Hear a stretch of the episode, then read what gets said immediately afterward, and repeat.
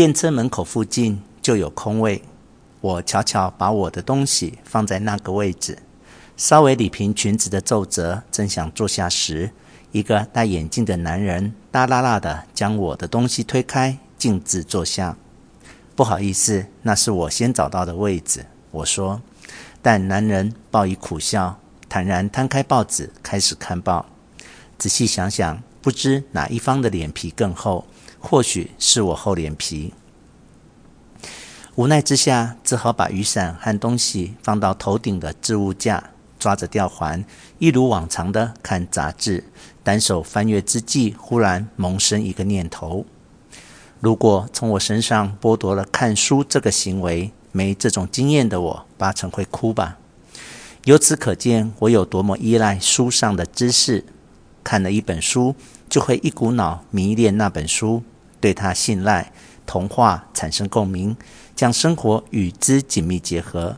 之后，如果看了另一本书，又会立刻改变心意，丢下原来那本书。这种剽窃他人心血，改造成自己所有的才能，这种狡猾就是我唯一的特长。这种狡猾奸诈真的很讨厌。如果失败每天一再重演，让自己很丢脸，或许个性会变得比较稳重。然而，就连那种失败，我恐怕都会强词夺理，找借口，狡猾地敷衍过去，编造出有模有样的理论。甚至演出苦肉计，这些话好像也是在哪本书上看到的。其实我并不知道哪个才是真正的自己。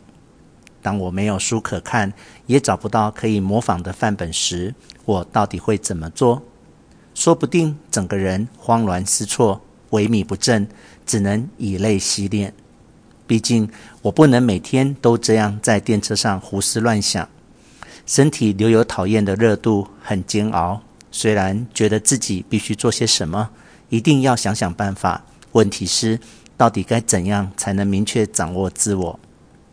过去的自我批判似乎毫无意义。批判之后，察觉自己的讨厌、软弱之处，通常只会立刻天真的沉溺其中，自我安慰，做出矫枉过正的结论。所以，那根本不是真正的批判。什么都不想，反而还比较有良心。这本杂志上也以“年轻女孩的缺点”为题，刊出各种人的意见。看着看着，我觉得仿佛在指责自己，有点羞惭。每个人写的果然各有千秋。有些平时觉得很蠢的人，果然说出感觉很蠢的发言。也有些人的照片看起来似乎相当时尚。遣词用字果真也很洗练时尚，让我感觉很好笑，忍不住不时痴痴笑着看下去。宗教家立刻会搬出信仰，教育家自始至终都在强调恩情、恩情、恩情。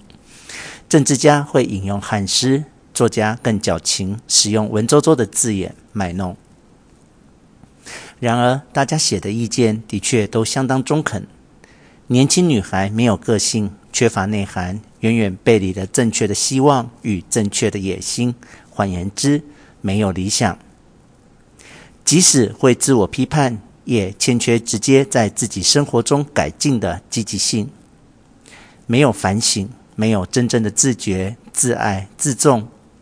就算做出有勇气的行动，对那一切结果，也不知能否负起责任。虽然懂得顺应自己周遭的生活样式，善于应对，可是对自己及周遭的生活却没有正确又强烈的爱情，没有真正意义的谦逊，缺乏独创性，只会模仿，缺乏人类本来的爱的感觉，故作高雅却毫无气质。除此之外，杂志上还写了很多，看了之后真的让我一再震惊。我无法否定这些批评。然而，这上面写的所有言辞好像都太乐观了，脱离了这些人平日的想法，感觉上只是为了写文章。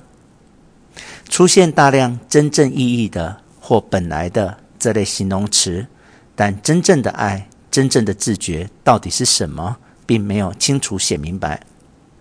这些人或许知道，既然如此，如果能够说得更具体一点，只要说一句该向右或向左，只要秉持权威给出一句指示，不知会有多么令人感激。我们已经迷失了表达爱情的方针，所以如果他们不要只是说那个不好，这个不对，而是强悍的命令我们这样做或那样做，我们一定会通通照办。或许人人都缺乏自信吧，就连在杂志上发表意见的人们，或许也不见得随时随地永远都抱持这种意见。他们指责我们没有正确的希望和正确的野心。那么，当我们追逐正确的理想，采取行动时，这些人会长相左右的一直守护我们、引导我们吗？